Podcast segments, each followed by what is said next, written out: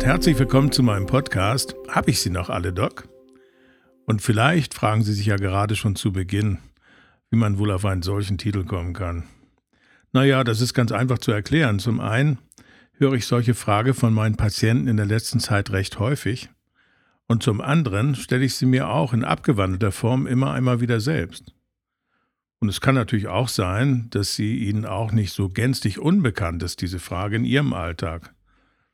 Und dafür gibt es natürlich dann auch ganz gute Gründe.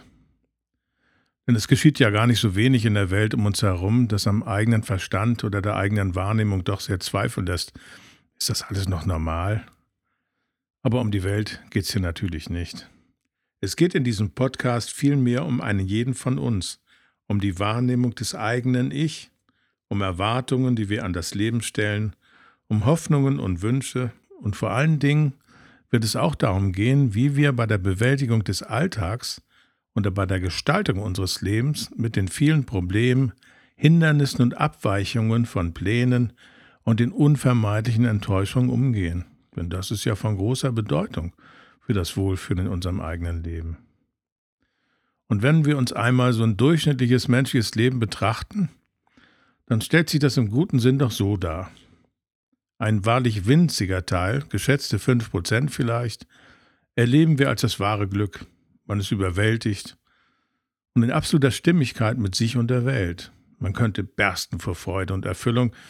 Das können zum Beispiel Ereignisse sein wie die Geburt eines Kindes, ein unglaublich großartiges und tiefgehendes Erlebnis. Das Spüren einer tiefen Liebe oder auch ein Gefühl von Erfolg nach einem bestandenen Examen, für das man viele Jahre gelernt hat. Es folgen dann die nächsten geschätzten 15 Prozent. Harmonie erleben mit der Familie, ein wundervoller Urlaubstag, verliebt sein in einen neuen Partner, ganz wunderbar. Die Erfüllung eines Wunsches, für den man lange gearbeitet hat, oder einfach auch das herrliche Erleben der Natur im Frühling können Anlass dafür sein. Es folgen dann wiederum geschätzte 30 Prozent in unserem Leben, in denen wir uns zufrieden fühlen. Es ist nicht zum Jubeln oder Tanzen, aber es ist angenehm und entspricht im Großen und Ganzen unseren Erwartungen. Und das war's dann in den meisten Fällen wohl auch schon mit dem erfreulichen Teil. Denn die folgenden 50 Prozent, also etwa die Hälfte, warten auf uns Probleme, Hindernisse, Ärger, Auseinandersetzungen, Unzufriedenheit, Enttäuschung, Verluste, Krankheiten, Spannungsfelder, und zum Teil sehr krasse Ergebnisse, die trotz allen Einsatzes nicht zum gewünschten und geplanten Ziel hinführen. Nun muss man keinesfalls an diesen Prozentzahlen festhalten, die sich mir aus jahrzehntelanger therapeutischer Arbeit mit Menschen so darstellen. Wichtig ist nur das Wissen darum.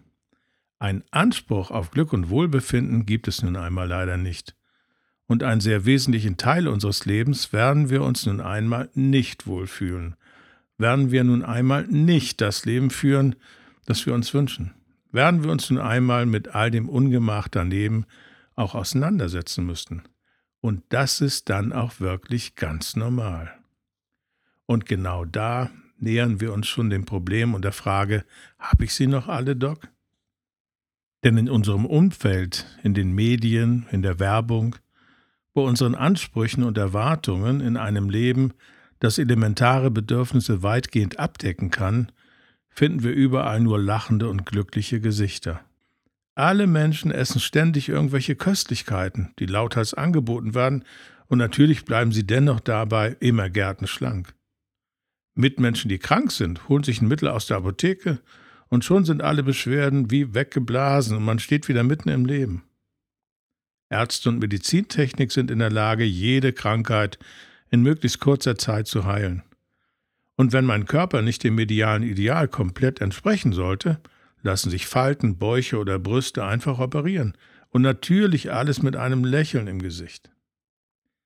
Wie groß ist aber dann die Enttäuschung, wenn sich alle Versprechen als leer erweisen und Wohlbehagen und Glück so einfach nur wirklich nicht zu gestalten sind.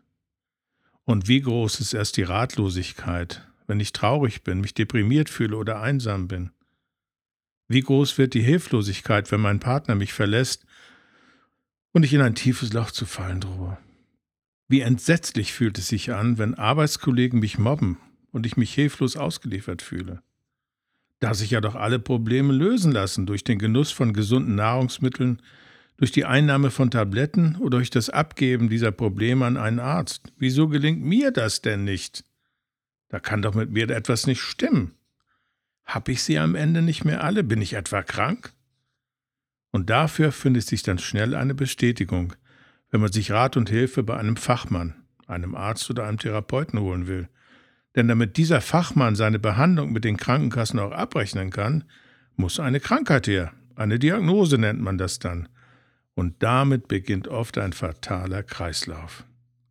Nehmen wir einmal an, ein naher Verwandter sei gestorben, der in ihrem Leben wichtig war und der nun natürlich fehlt. Das macht sie traurig und das macht sie deprimiert. Und das ist ja genau auch richtig und angemessen so, eine normale Reaktion auf einen schweren Verlust. Ihr Therapeut findet aber, Sie haben nun eine Depression und damit sind Sie krank. Und dafür bekommen sie dann Tabletten, Antidepressiva nennt man die. Das hat wiederum fatale Folgen. Sie sind krank, obwohl sie völlig normale empfinden und nun auf Hilfe von außen angewiesen, so lautet die Botschaft. Beides wird sie ziemlich sicher davon abhalten, die notwendige Trauer auch zu leben und abzubauen, wie es gut und richtig wäre.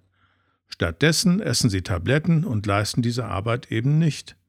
Und natürlich löst sich ihr Problem so nicht, das Abschiednehmen. Dabei sind sie in keiner Weise krank.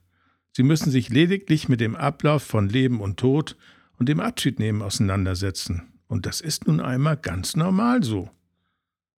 Oder wenn Sie sexuelle Probleme haben mit dem Orgasmus oder mit einer Erektion, haben Sie auch eine Krankheit. Der Arzt nennt das dann eine sexuelle Erlebnisstörung. Dabei hindert Ihr anstrengender Beruf, Unzufriedenheit oder Stress sie nur am Erleben. Krank sind sie in keiner Weise. Wieder wird es Tabletten gegen diese vermeintliche Krankheit geben, ändern wird es kaum etwas. Denn sie sind nicht krank, nur haben sie Änderungsbedarf in Bereichen ihres Lebens. Aber wieder hält der Begriff krank, mit ihnen stimmt etwas nicht, sie davon ab, ihr Problem zu lösen. Dabei haben Körper und Seele sehr richtig und eben gerade sehr normal reagiert und Missstände aufgezeigt. Diese Reihe ließe sich endlos fortsetzen. Und damit kommen wir zum Anliegen meines Podcasts. Lassen Sie sich nicht länger entmündigen. Lassen Sie sich nicht länger krank machen. Nehmen Sie Ihr Leben wieder selbst in die Hand, statt es an Tabletten und Therapeuten abzugeben. Natürlich soll damit eine wirklich notwendige Therapie nicht aufgehoben werden und natürlich ersetzt dieser Podcast eine solche nicht. Aber mein Anliegen ist es, Ihnen Klarheit zu schaffen, ihnen Sicherheit zu vermitteln, ihnen Kriterien an die Hand zu geben, an denen sie sich orientieren können, wenn sie sich fragen, habe ich sie noch alle, Doc?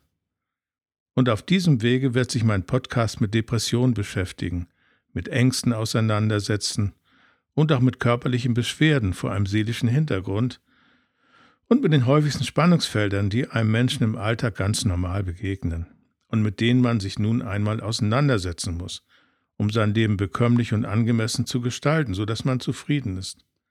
Und dabei kann, wenn Sie möchten, dieser Podcast Hilfe und Begleiter sein.